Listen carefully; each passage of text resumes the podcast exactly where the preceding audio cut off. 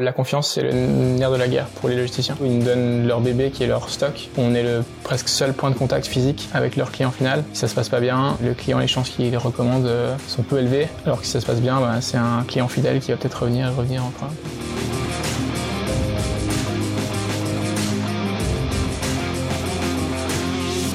Bonjour et bienvenue dans ce nouvel épisode de Pop-Up. Aujourd'hui, je reçois Valentin Bula et on va parler d'un sujet qui concerne tous les e-commerçants. Valentin, c'est un expert de la logistique et avec Hive, ils ont la volonté d'accompagner les DNVB et les marques dites aussi dans la digitalisation de leur process de logistique. Valentin est quelqu'un de vraiment passionnant avec qui je prends toujours beaucoup de plaisir à échanger. J'espère vraiment que notre échange vous apportera de la valeur. Si c'est le cas, n'hésitez pas à nous laisser 5 étoiles sur Apple Podcast. Ça nous permet de faire découvrir le podcast à de nouveaux auditeurs et d'accueillir des invités toujours plus pertinents. Et sans plus attendre, je vous laisse avec l'épisode. Hello Valentin. Salut Yann. Eh ben écoute, je suis ravi euh, de t'avoir avec nous pour ce nouvel épisode de Pop-Up. Je vais te laisser te présenter un petit peu juste après, mais bon, dans les grandes lignes, tu es euh, le deuxième invité qu'on reçoit qui n'est pas euh, lui-même e-commerçant. Tu fais partie des, des, spécialistes qu'on invite sur ce sur ce podcast. Tu bosses dans la logistique, chez Hive, tu l'occasion de nous en parler un peu plus en détail après. Je suis ravi qu'on puisse aborder ce point très important euh, du e-commerce, qui est euh, l'une des parties cruciales de l'expérience utilisateur, de l'expérience client euh, d'une boutique, et qui est souvent pas la partie la plus sexy et la plus mise en avant dans tout ce process.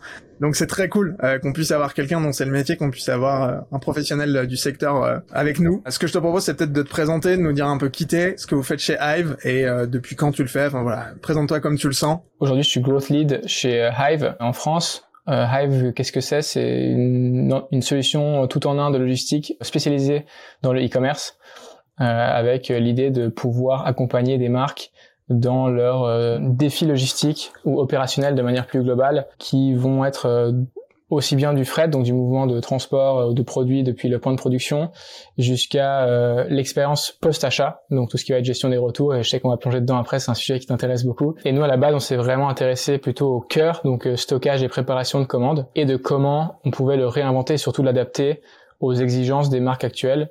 quand je dis marques actuelles, on parle de ces cinq dernières années, tout ce qui va être euh, ce qu'on appelle DNVB, dit aussi en anglais.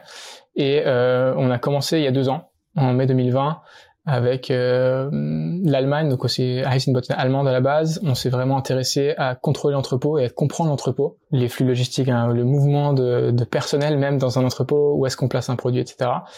Et ensuite, on s'est intéressé un petit peu à ce qui va être comment le, le rendre beaucoup plus abordable euh, et le démocratiser pour les commerçants, les fondateurs de marques, etc. Au même point que euh, Shopify a rendu la création d'une boutique extrêmement simple, il fallait, en tout cas à nos yeux, qu'il y ait une solution logistique qui soit extrêmement euh, facile à comprendre et à utiliser et surtout pouvoir tirer un maximum de bénéfices de toutes les informations qui sortent de ça. On a commencé en Allemagne il y a, il y a, deux ans et moi j'ai rejoint euh, il y a exactement un an dans un mois pour euh, lancer le marché français. Donc après une année et demie de bonnes opérations euh, en Allemagne et devenir un, un, peu leader sur le segment euh, D2C et spécifiquement sur certaines verticales. On s'est lancé dans une expansion, commencé par la France. Euh, et du coup, c'est là où j'entre en jeu et on s'est on, s'est lancé sur la partie France. Et depuis, on a ouvert également l'Italie et l'Espagne. Et on a des projets d'ouvrir l'Angleterre d'ici début 2023. On en a parlé un petit peu euh, nous en off il y a quelques temps euh, quand on, a commencé à échanger euh, au sujet de cet épisode et tu m'expliquais un peu que quand tu avais rejoint Hive donc à l'époque c'était juste avant votre levée de fonds, c'est ça si je dis pas de bêtises? Exactement.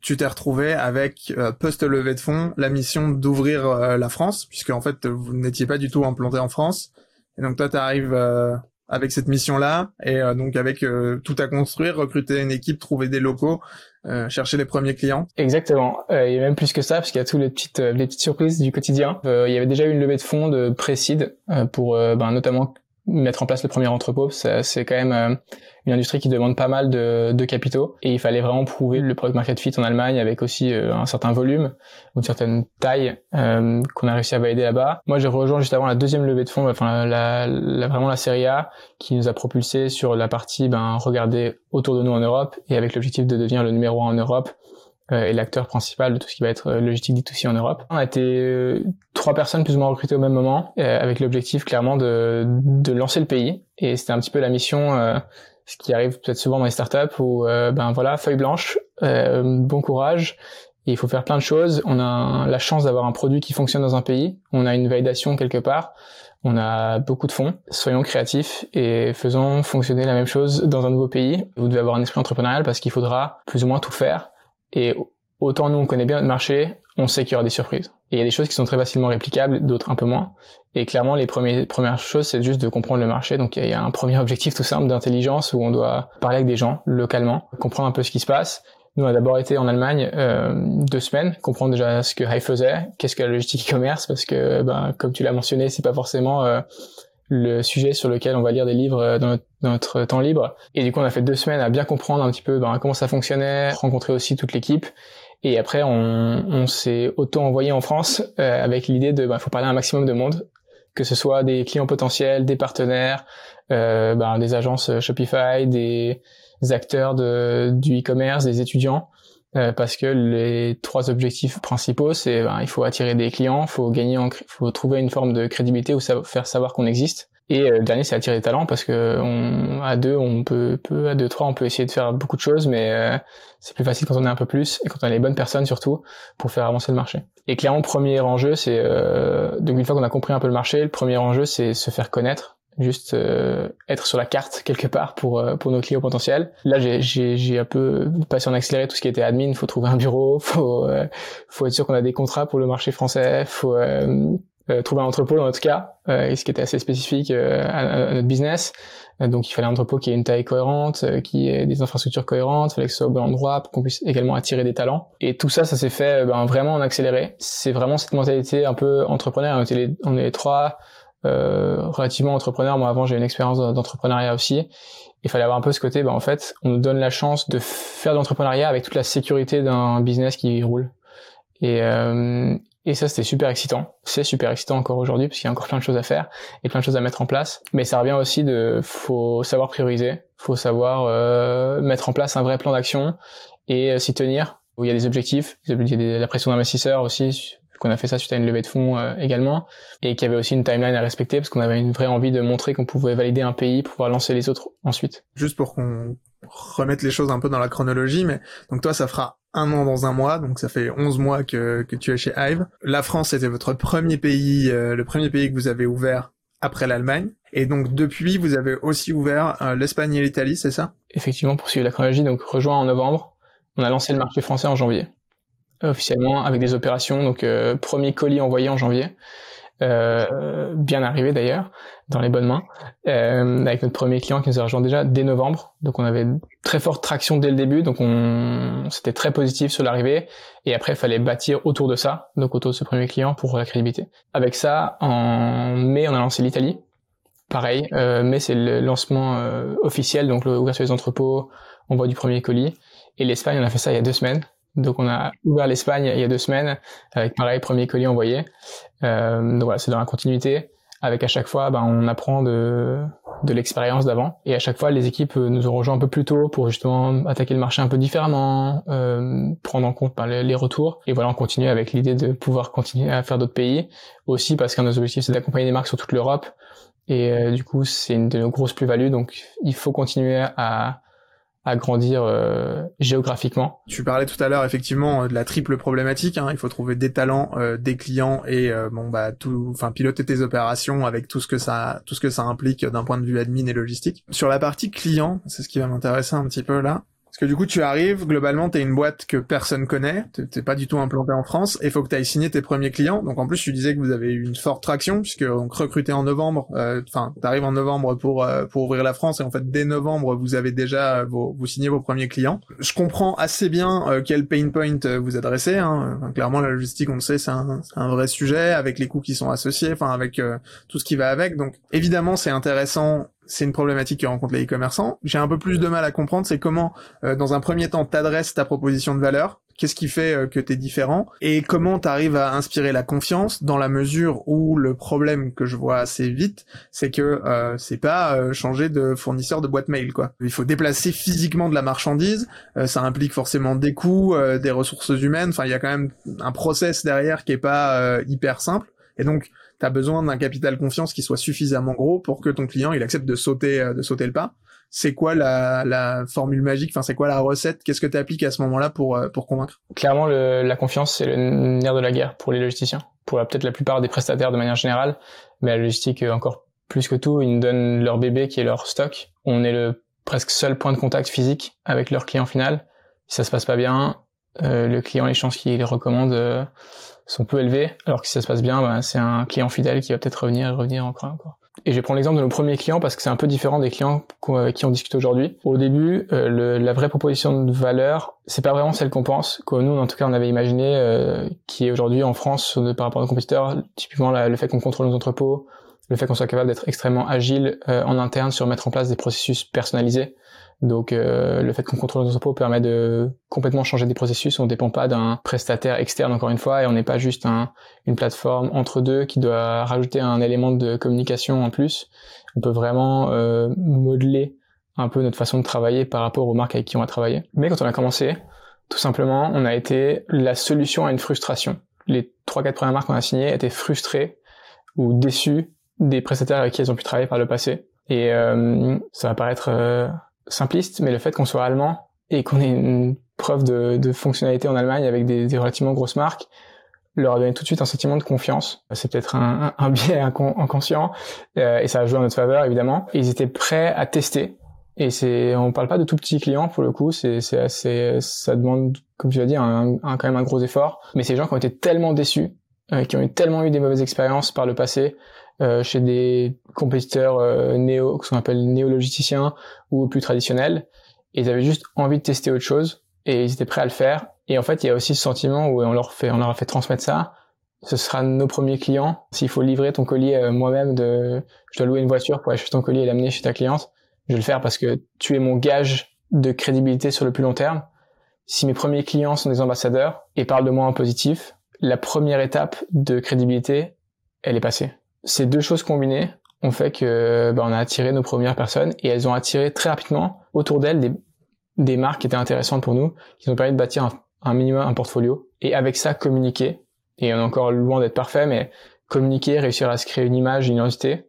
Et après, il y a tout ce qui va avec, euh, réussir à montrer qu'on est un, euh, un employeur attractif. Euh, ça donne aussi confiance, qu'on arrive à attirer des bons talents, être capable de comprendre les, ce que j'appelle les saveurs locales. Euh, j'aime bien dire ça parce qu'il y a toujours un peu des subtilités qui sont, ben voilà, une marque française va aborder une problématique peut-être complètement différemment qu'une marque allemande ou va avoir envie d'une caractéristique de l'application qui sera pas forcément une priorité dans un autre pays et montrer qu'on comprend ça et que nous-mêmes on comprend un peu les problématiques e-commerce, qu'on sait bâtir des relations avec euh, des gens autour d'eux pour créer de la, de la valeur ajoutée. Un exemple fort, c'est tout bête. Si aujourd'hui j'avais une problématique avec un client qui veut mettre en place quelque chose sur Shopify, lui montrer que j'ai une ressource et que bah, Yann, euh, il va pouvoir t'aider sûrement, enfin j'espère.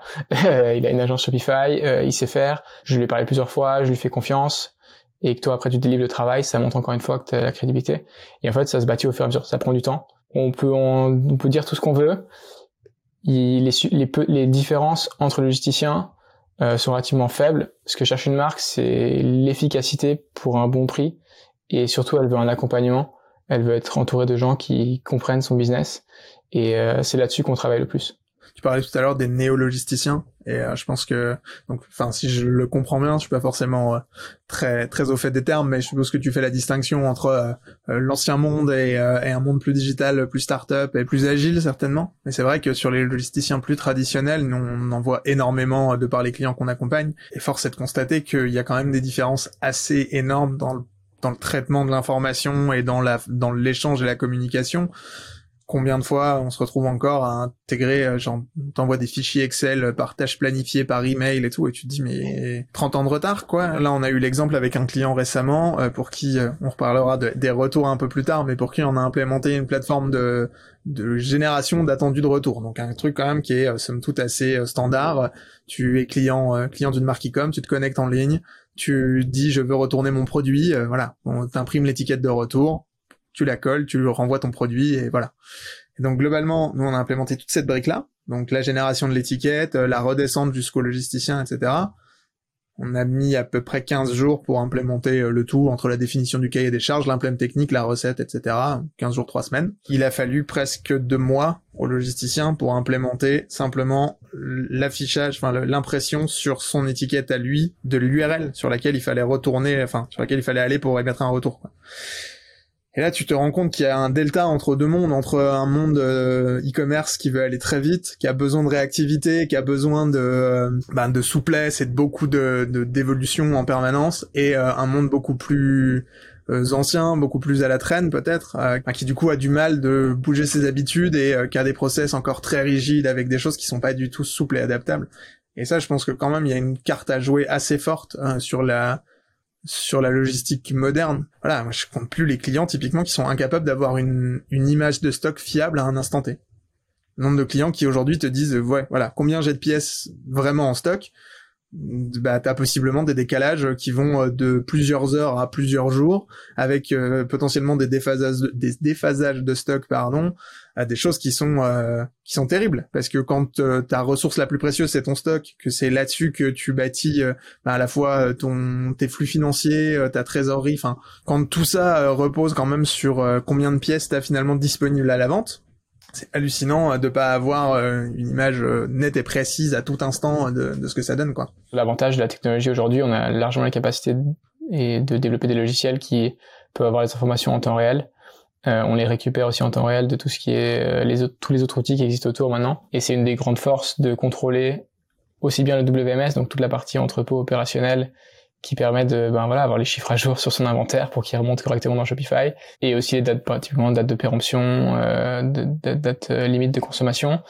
Et euh, de remonter ça dans une plateforme qui est aussi visible pour le e-commerçant. Lui peut avoir aussi sa, sa vision là-dessus sur ses euh, sur des datas très basiques de temps de livraison moyen, pays sur lesquels il livre le plus, transporteur qui utilise le plus, transporteur qui envoie le plus, enfin qui crée le plus de réclamations, euh, et d'avoir un cockpit de d'informations qui lui permet de en fait plus avoir besoin de, de, plonger tous les jours dans des fichiers Excel comme tu l'as mentionné et de juste avoir une vision euh, sur un dashboard idéalement euh, de ses opérations et que la marque puisse vraiment se concentrer sur la partie euh, acquisition, développement de marque, développement de produits, euh, mise en place de nouveaux nouveaux outils euh, peut-être de justement d'acquisition ou de rétention euh, sur ce sur son sur son e-commerce. C'est un grand différenciateur des, des néo du coup logisticiens versus les plus traditionnels qui eux vont bah du coup les plus traditionnels vont avoir si on regarde vraiment purement la compétition, il y a un peu trois catégories aujourd'hui.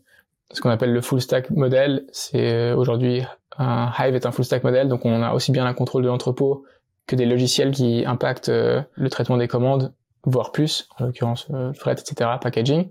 Il y a euh, ceux qui sont un peu des middlemen, donc qui vont avoir juste la partie technologique, qui créent des logiciels, qui vont interagir avec des anciens logiciels de, de, de logiciels traditionnels. Et justement, là, il peut y avoir des grands problèmes d'échange d'informations parce que euh, c'est pas tous les jours qu'un ERP euh, avec un WMS euh, se, se, parle de manière euh, cohérente. Euh, je te vois penser.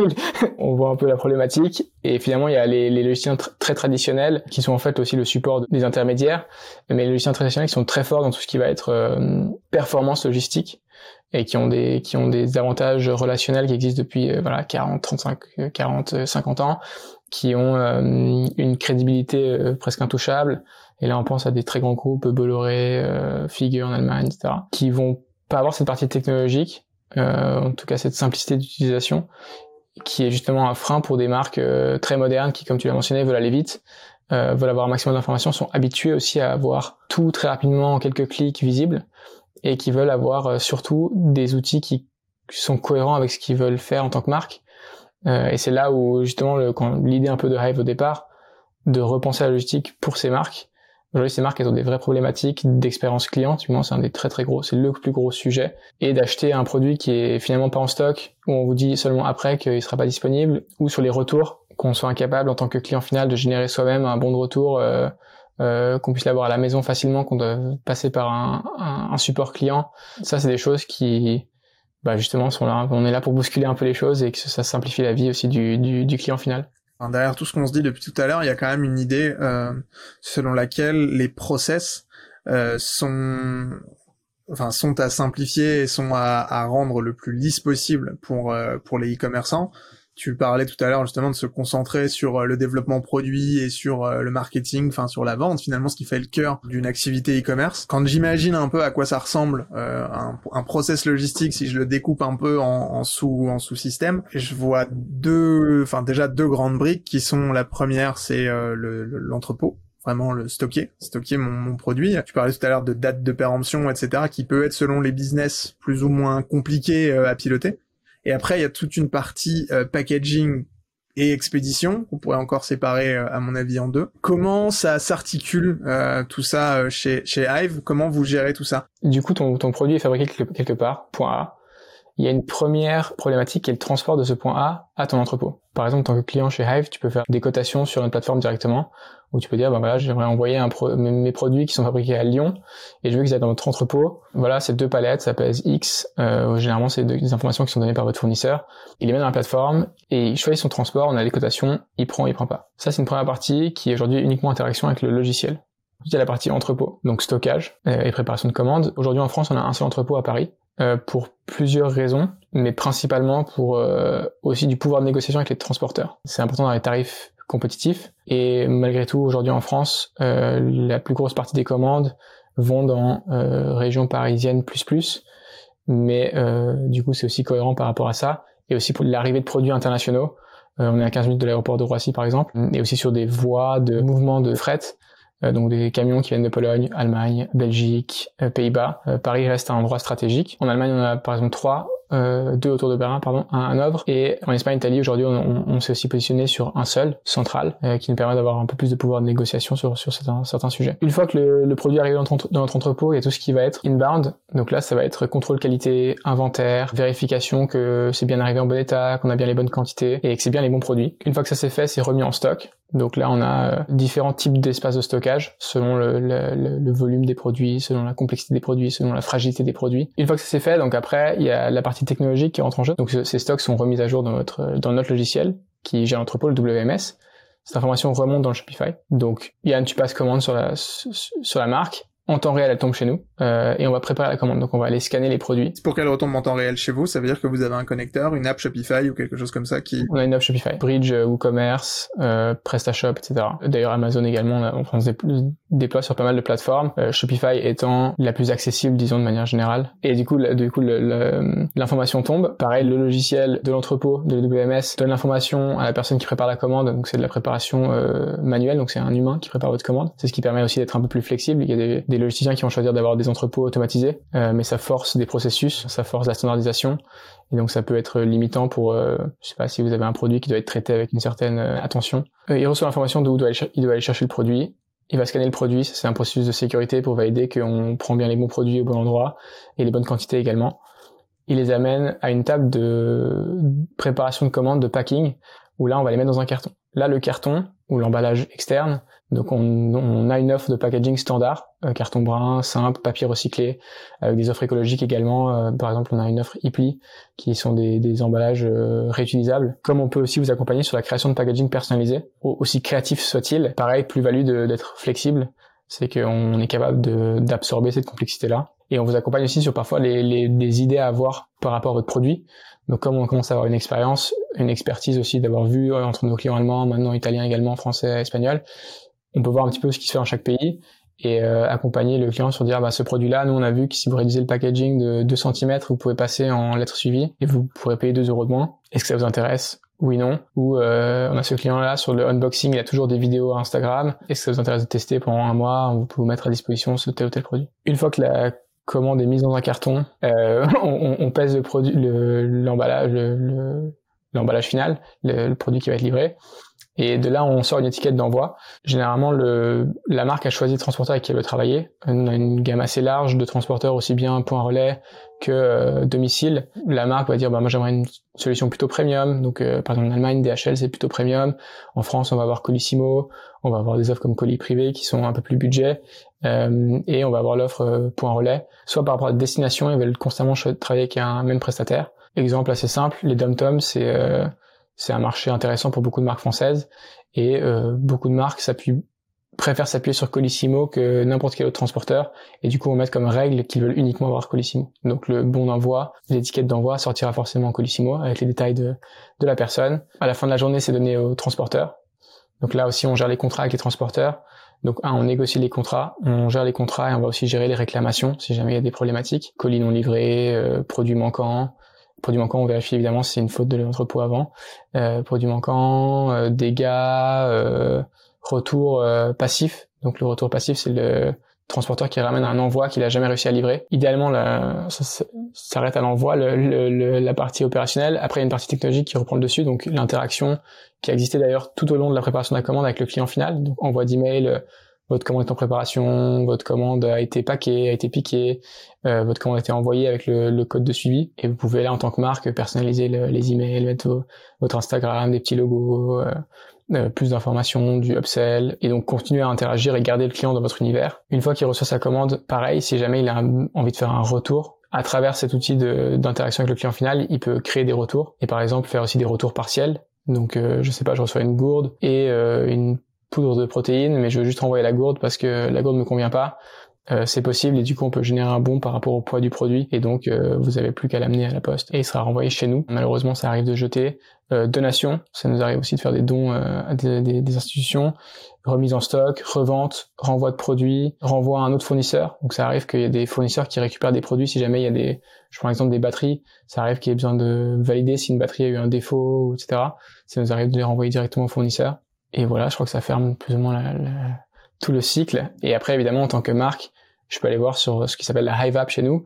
Donc je peux aller voir euh, ben, l'historique de mes commandes, est-ce qu'elles sont bien arrivées, qu'est-ce qu'il y avait dedans, euh, quel type de commande cette personne a fait, euh, quand j'envoie Colissimo, quelle performance j'ai, euh, combien je dépense en moyenne sur euh, ce type d'envoi, et d'avoir une vision vraiment complète de ben, toute la chaîne de valeur du coup, combien j'ai de packaging en stock, quel nombre de produits arrivent de mon fournisseur actuellement vers l'entrepôt, combien de produits sont dans l'entrepôt, combien sont déjà réservés dans, réservés dans des commandes, combien de commandes ont été traitées aujourd'hui, euh, combien sont actuellement en livraison, combien j'ai de réclamations en cours et euh, combien j'ai de retours aussi.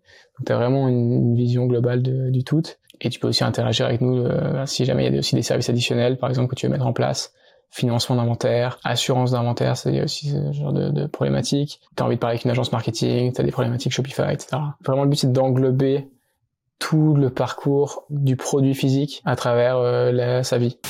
J'interromps cet échange deux petites secondes pour te rappeler que si ce contenu te plaît, tu peux penser à t'abonner si tu regardes cette vidéo sur YouTube ou à nous laisser un avis 5 étoiles sur Apple Podcast. C'est hyper important, ça nous aide à faire connaître le podcast et à recevoir des invités toujours plus intéressants. Alors merci à toi de prendre le temps. Allez, je te laisse avec la suite ce que je trouve assez intéressant euh, dans dans la façon dont tu approches tout ça, c'est euh, de voir à quel point vous avez ajouté à la fois de l'expérience utilisateur dans chacun des dans chacun des process, que ce soit côté client final ou côté marque, et à quel point vous avez finalement fait en sorte de transformer tous des process qui sont habituellement euh, pénibles et, et compliqués en une espèce d'énorme boîte noire euh, de laquelle euh, juste euh, on rentre une problématique et on sort une solution. Comment est-ce que tes opérateurs qui sont là en préparation de commande, ils sont capables d'avoir toutes les infos en permanence, d'avoir aussi les bonnes matières au bon moment, avec les bons packaging, et de le faire de manière efficace, parce que l'enjeu évidemment de la logistique, c'est aussi un enjeu d'efficacité. C'est l'énorme avantage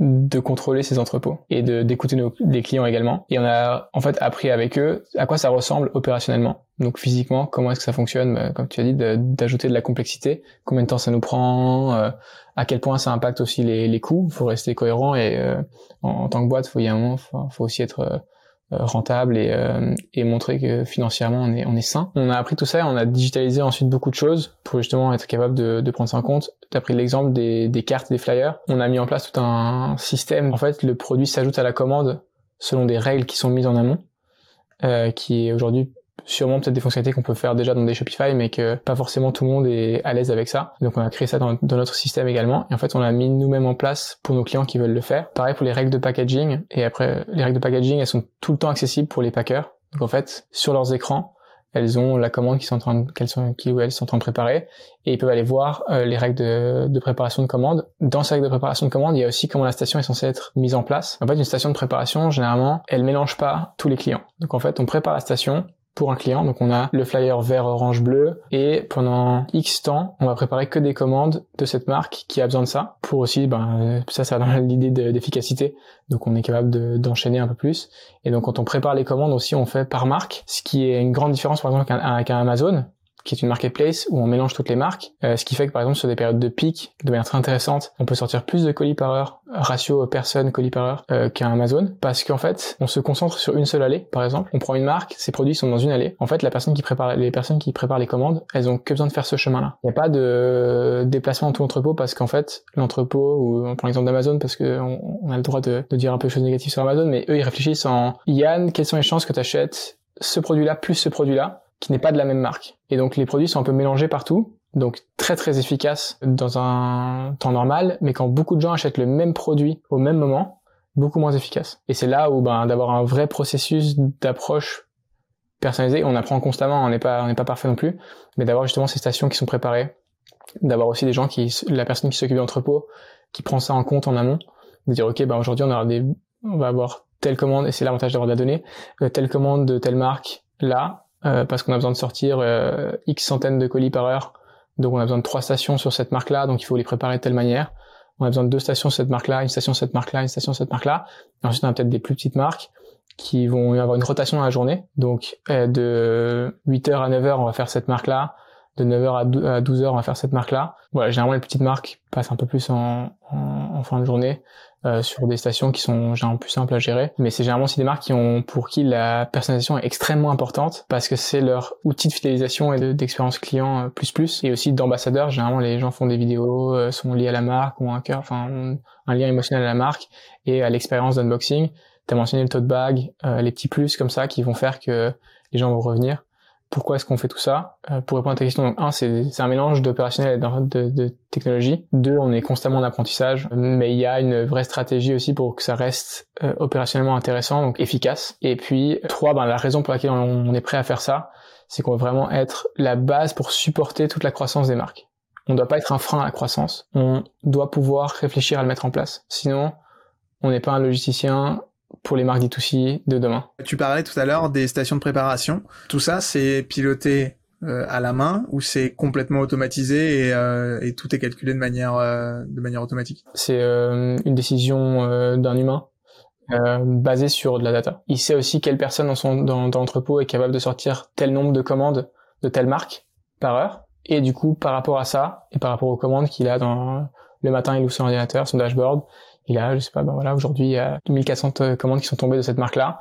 Euh, en moyenne, on sort euh, avec, euh, euh, donner quelques prénoms, mais avec Dylan sur cette station-là, on sort 240 colis par heure parce que c'est une, absolument une machine de guerre.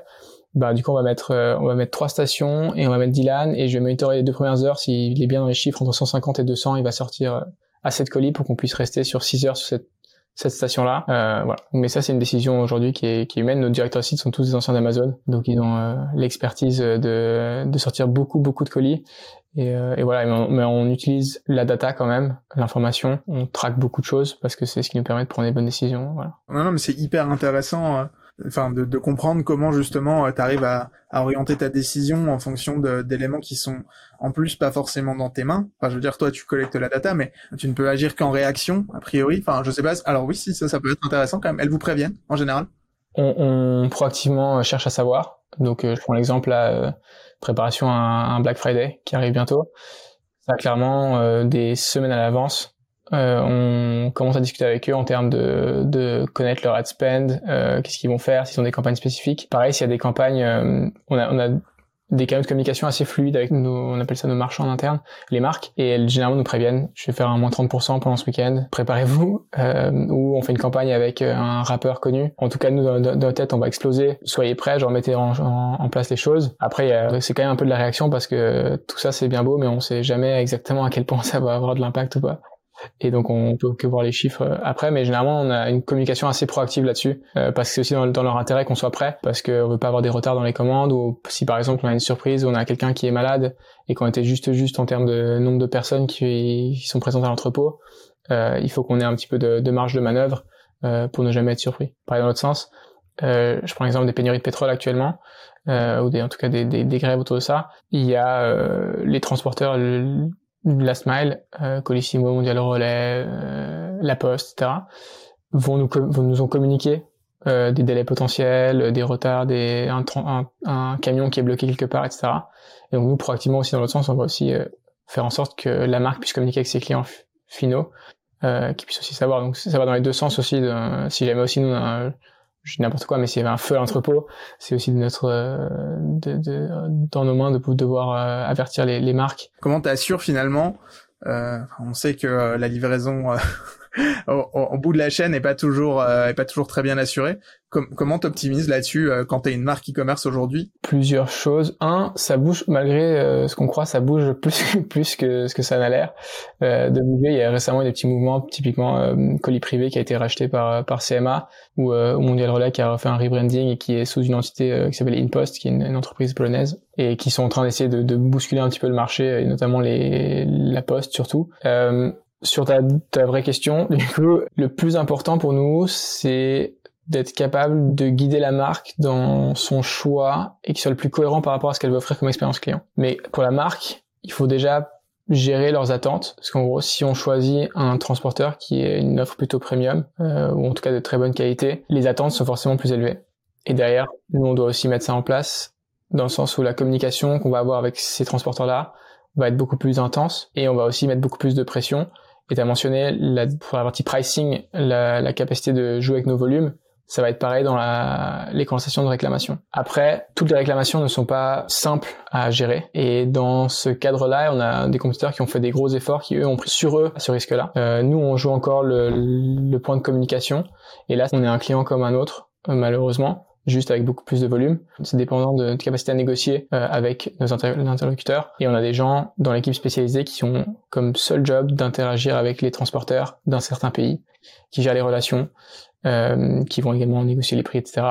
Faire en sorte que ben, s'il y a des euh, disruptions sur leur réseau, qu'on ait en amont les informations et euh, que ce soit aussi bien au niveau des communications avec les pour des commandes spécifiques, donc ça nous arrive de faire des commandes influenceurs, etc. Que euh, le day-to-day réclamation, réclamation c'est un gros gros sujet en France, c'est pour ça que je le mentionne pas mal, qu'on soit capable d'aller de au moins donner de la transparence à la marque sur ce qui se passe, parce qu'on contrôle pas cette partie-là on la donne à un prestataire. Ils ont un, énorme pouvoir de négociation, ces prestataires. Euh, c'est des acteurs traditionnels. Personne les a vraiment bousculés. Et très difficile, impossible à bousculer presque. Le plus important, c'est de donner la transparence de, par exemple, voilà ce qui a été fait, ce qui a été communiqué, comment c'est communiqué. Voilà ce qu'on reçoit aussi comme retour. Et que vous puissiez suivre ça vous aussi, entre guillemets, en temps réel. Et ça, c'est aussi une question de nous proactivement communiquer avec la marque, dire, ben, ça prend du temps, déjà de gérer les attentes en amont, mais euh, on le fait, on va pousser. Et là, le plus important, c'est aussi d'être sûr qu'on ait des vrais processus, donc de, de leur faire comprendre que ben, s'ils nous donnent une photo, plus une facture, plus je ne sais pas quoi, euh, ça nous permet de, d'aller beaucoup plus vite dans le processus. Et en fait, on leur, aujourd'hui, dans la on leur donne cette visibilité-là. Donc, ils peuvent voir également l'état de leur réclamation. C'est aujourd'hui le, le mieux qu'on puisse faire. Il y a une vision, mais on avait un compétiteur qui s'est un peu cassé les dents dessus, d'être capable de prendre en charge ce qu'on pensent être des cas gagnants et du coup de très rapidement sur une réclamation remboursée, par exemple, de prendre nous ce risque-là, cette assurance. Mais c'est quelque chose euh, aujourd'hui qui est plutôt à long terme chez nous. C'est la plus grosse équipe chez Hive. Euh, c'est une des plus grosses équipes. C'est celle qui va être euh, une des plus importantes parce que j'ai le drive ben, un le plus gros coût pour nos clients mais aussi du coup les plus gros revenus pour nous et donc absolument clé de d'avoir des bonnes relations et aussi d'être d'être proactif en montrant qu'il y a ben, même sur les acteurs traditionnels on peut aller les bousculer en Allemagne, on a notamment lancé des offres vertes euh, qui prennent de plus en plus de place et pas hésiter à montrer, voilà, on, on dépend pas que de vous, mais on est capable aussi, ben, nous, de regarder des nouvelles solutions. Enfin, en gros, c'est aussi très important pour nous parce que tu as mentionné tout le travail en amont, du coup, et entre guillemets jeter à la poubelle si le collier est complètement détruit.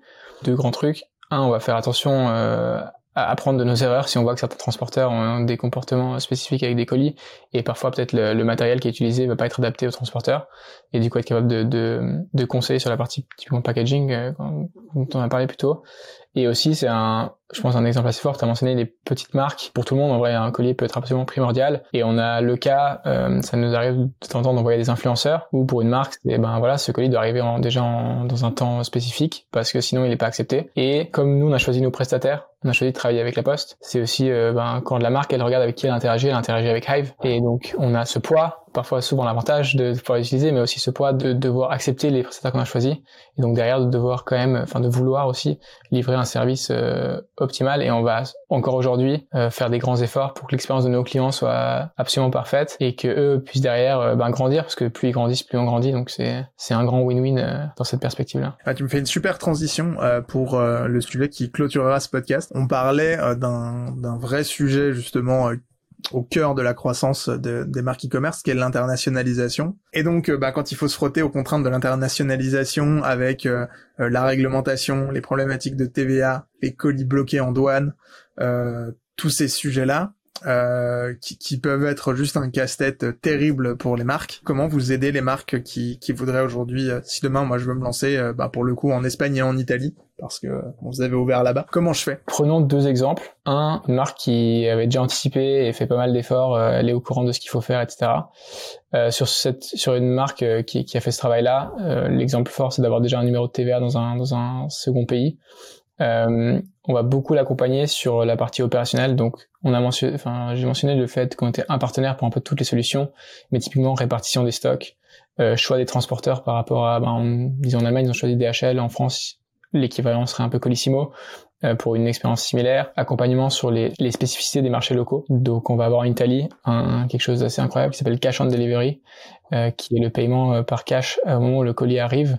Et donc il faut aussi remonter l'argent quelque part. Ça va être un accompagnement très opérationnel sur des problématiques locales où on peut très rapidement nous-mêmes déjà Hive être l'accompagnateur et la solution en fait pour, à beaucoup de ces problématiques. Pareil, si on prend l'Espagne, il y a un, un, gros sujet des îles. Il y a en fait les transporteurs vont avoir des, des façons de calculer les prix différemment. Parfois même certains transporteurs ne livrent pas certaines régions. C'est la même chose en Italie d'ailleurs. Euh, et ça, il faut prendre en compte d'ailleurs en France aussi. Et il y a aussi euh, tout ce qui va être gestion des produits dangereux. Par exemple en Italie, on peut arriver à des taux d'alcool plus élevés que qu'en France sur de la livraison avec certains transporteurs.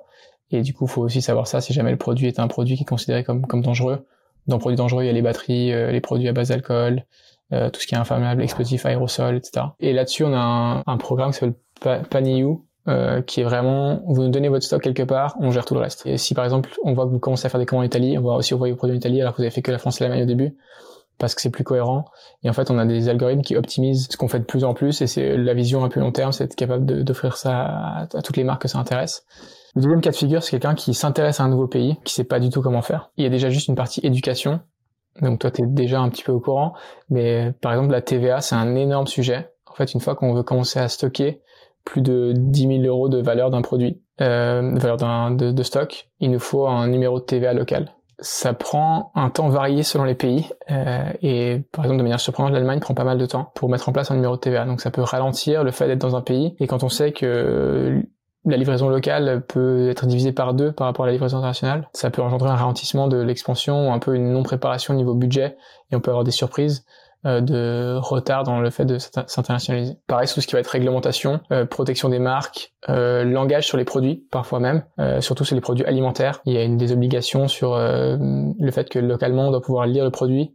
Si jamais le produit est récupéré, réquisitionné dans une douane, euh, du pays dans lequel il est envoyé, la douane doit pouvoir lire ce que contient le produit. Donc il ne doit pas y avoir de, par exemple, si vous envoyez depuis la France, tout ne peut pas être en allemand. Il doit y avoir la langue française dessus pour principalement des produits euh, alimentaires. Et après, on peut vous conseiller, donc ça va pour les deux, en fait, dans les deux cas de figure, on peut vous conseiller justement pareil sur tout ce qui est opérationnel, choix des transporteurs, choix du packaging, ça peut avoir un impact sur les transporteurs que, que vous pouvez choisir, euh, choix des modes de livraison, accompagnement avec des bons partenaires, agence marketing, euh, localisation de certains efforts, même recrutement, trouver des talents autour de vous, peut-être aussi des synergies en termes de boîte. Euh, vous offrez un produit qui est complémentaire à un autre produit. Euh, est-ce que vous avez l'opportunité de rentrer dans un nouveau pays avec un partenaire? Vous vendez des maillots de bain, vous voulez les vendre en Allemagne, on a une marque de crème solaire.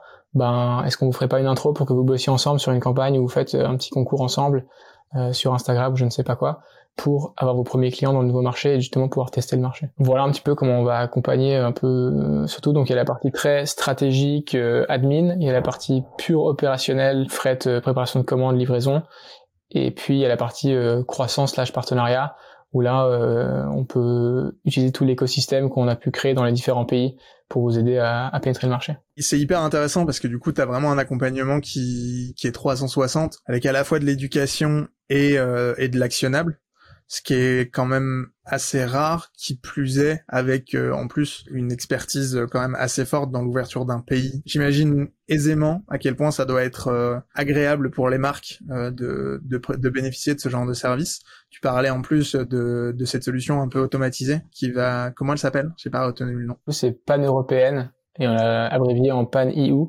Pan EU, clairement un, produit qui est en train de prendre de plus en plus de valeur aux yeux des, clients. L'international est devenu un enjeu énorme euh, pour les marques en Europe. Évidemment, dans la mesure où, qui plus est, ça veut dire que ta capacité à, à itérer et à tester de nouveaux marchés devient juste euh, exponentielle, dans la mesure où si t'as plus à te soucier euh, de la partie logistique, ce qui est quand même vraiment ce que j'entends là de, de cette solution. Euh, ça veut dire que juste demain, je peux monter une boutique Shopify euh, dans une autre langue ou traduire mon site actuel, envoyer de, de l'ads ou euh, du de l'influence. Enfin, en tout cas, j'ai plus qu'à générer du trafic et je peux très rapidement tester tester un marché. Bon, après, il y a quand même une petite partie admin, je suppose, parce que je... Enfin non, bah sinon il y a des seuils de il y a des seuils de franchise en TVA normalement. Exactement. C'est 10 000 euros de valeur de produit. Ouais. De, alors de, plus, plus de stock qu'autre chose. Parce qu'en gros, si tu veux vraiment que cette solution soit avantageuse, il faut avoir du stock localement. Le gros plus, c'est les tarifs de livraison. Où euh, au lieu de payer, euh, je prends un exemple, j'exagère les chiffres, mais 15 euros entre la France et la Belgique, tu vas payer 3 euros de livraison locale. Donc c'est 12 euros que tu as gagné là. Tu les retrouveras pas dans le mouvement de, de stock parce que c'est beaucoup moins cher que ça quand tu fais des mouvements intelligents. Et idéalement, cet argent-là, tu peux l'investir dans l'acquisition, comme tu as dit, faire des tests, euh, tester un nouveau marché, tester une nouvelle, un, nouveau, un nouveau canal d'acquisition une nouvelle plateforme, etc. Ou investir dans l'amélioration de ton shop, euh, etc. Ça montre quand même aussi une, euh, une robustesse, je trouve, dans le suivi. On sent une capacité d'accompagner à la fois les petites marques, mais aussi les très grandes et tout ce qui va entre les deux. Ce qui veut dire aussi que la sérénité d'esprit, mine de rien, ça passe aussi par là, je trouve. C'est l'une des raisons pour lesquelles j'adore Shopify euh, en tant qu'outil. Je trouve qu'ils ont réussi ce tour de force qui est assez rare dans la tech, euh, d'avoir créé un outil qui est hyper facile à prendre en main, qui est euh, hyper ergonomique et qui est à la fois capable d'accompagner euh, des marques de très petite taille, ouais, vraiment un lancement, une personne toute seule qui fabrique, enfin presque qui fabrique ses produits, ses propres produits dans son salon, jusqu'à des grosses multinationales qui génèrent des dizaines de millions d'euros de chiffre d'affaires par an, enfin des choses qui sont qui sont beaucoup beaucoup plus grosses et avec finalement le même outil enfin, je rejoins assez la philosophie que vous adoptez parce que je la trouve assez proche justement dans, dans cette idée de de pouvoir euh, croître à coup d'options et de euh, et de fonctionnalités complémentaires et de se dire que ben tu démarres avec euh, du packaging standard et puis ben au fur et à mesure tu peux t'étoffer avec un packaging personnalisé avec en ajoutant de la complexité et en ajoutant des modes de transport enfin des transporteurs de manière simple et enfin je, je, trouve ça assez assez canon comme approche ça fait plaisir à entendre. C'est que c'est ben l'idée, c'est de démocratiser euh, la, logistique et la rendre accessible, la vulgariser si possible aussi, et clairement dans la direction de pouvoir plug and play un peu, euh, quel que soit un peu le, moment de la de l'évolution de la marque, euh, qu'on puisse être capable d'être un partenaire de croissance et qu'on néglige personne. même quand on aime beaucoup les grands clients, qu'on néglige pas non plus les petits avec des fonctionnalités basiques qui sont très performantes. Et en plus, si je dis pas de bêtises, euh, on te voit un peu sur les sur les réseaux. C'est comme ça que je t'ai découvert. Vous avez aussi quand même un peu la volonté de, de rendre ça un peu plus un peu plus fun et un peu plus ludique. Enfin, de montrer aussi que la logistique, c'est pas juste des hangars poussiéreux et euh, et, et des process euh, dont personne n'a envie de s'occuper mais qui a quand même un côté un peu un peu sexy euh, à, à, cette activité. Exactement. Euh, on est pas mal présent sur les, les, réseaux. Je poste un peu sur LinkedIn. Je reviens de vacances, donc ça va, ça va repartir. Et on, on essaie surtout de mettre un visage aussi euh, sur les équipes, que ce soit les équipes d'entrepôt ou les équipes de, de, de, Hive, et de, de montrer que c'est un domaine très intéressant où il se passe plein de choses et qui est en pleine évolution aussi et que c'est pas justement cette soit cette boîte noire où euh, on sait pas trop ce qui s'y passe et que les profils qui sont dans ce milieu-là c'est pas forcément ce qui est le plus attractif pour les nouveaux talents et de l'autre côté aussi que c'est pas juste des hangars, hangars poussiéreux mais qu'il y a plein de choses super à faire il y a plein de nouveautés qui sont faites, des nouveaux, des nouveaux algorithmes de prédiction, euh, des nouveaux outils, et que c'est central en fait à une industrie qui est super sexy, euh, que en tout cas moi j'aime beaucoup, avec qui j'ai la chance d'interagir énormément, c'est le e-commerce, où ben les gens sont souvent passionnés, sont drivés par une mission, aiment parler de leur projet, et desquels on peut apprendre beaucoup. Il y a beaucoup de gens qui sont euh, aussi des des, des, gens très malins, des hackers qui ont un peu compris les systèmes. On parlait un peu de dropshipping avant sur les, les, les, les produits que tu reçus. Souvent des gens qui ont des idées absolument euh, géniales en termes de créativité et de pouvoir interagir avec tout cet écosystème-là. Euh, c'est très intéressant et c'est cool d'être au milieu de ça et d'être un petit peu une pièce euh, voilà centrale, un petit levier, tout le monde peut s'accrocher dessus et que tout le monde puisse générer de la valeur. Et, et, si en passage on peut le rendre fun et tout en étant efficace et en délivrant le, le service qu'on promet, euh, c'est que du plaisir. J'ai une petite question qui, qui clôture, euh, qui clôture généralement ces épisodes. C'est quoi le meilleur conseil qu'on t'ait donné? Elle prend souvent les gens de cours. Hein.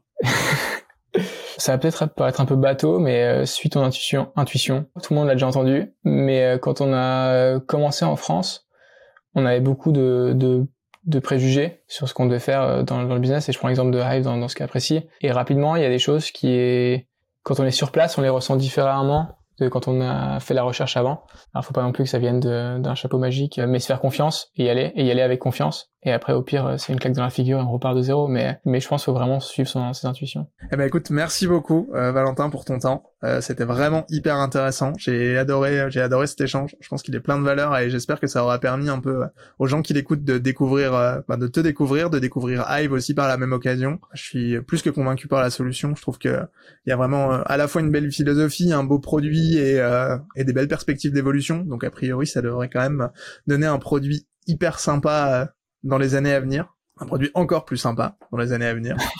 Merci infiniment, c'est toujours un plaisir d'échanger, podcast ou pas, c'est toujours un plaisir d'échanger avec toi Yann. Eh ben écoute, merci, je te dis à très bientôt. Et voilà, c'est tout pour cet épisode, j'espère qu'il t'aura plu. Si c'est le cas, pense à t'abonner, pense à nous laisser un avis 5 étoiles, ça nous aide vraiment à développer et à faire connaître le podcast. Et si t'as une boutique Shopify et que tu veux la faire évoluer, tu peux me contacter sur LinkedIn ou directement sur lugus.agency. En attendant, je te dis à bientôt pour une prochaine. Ciao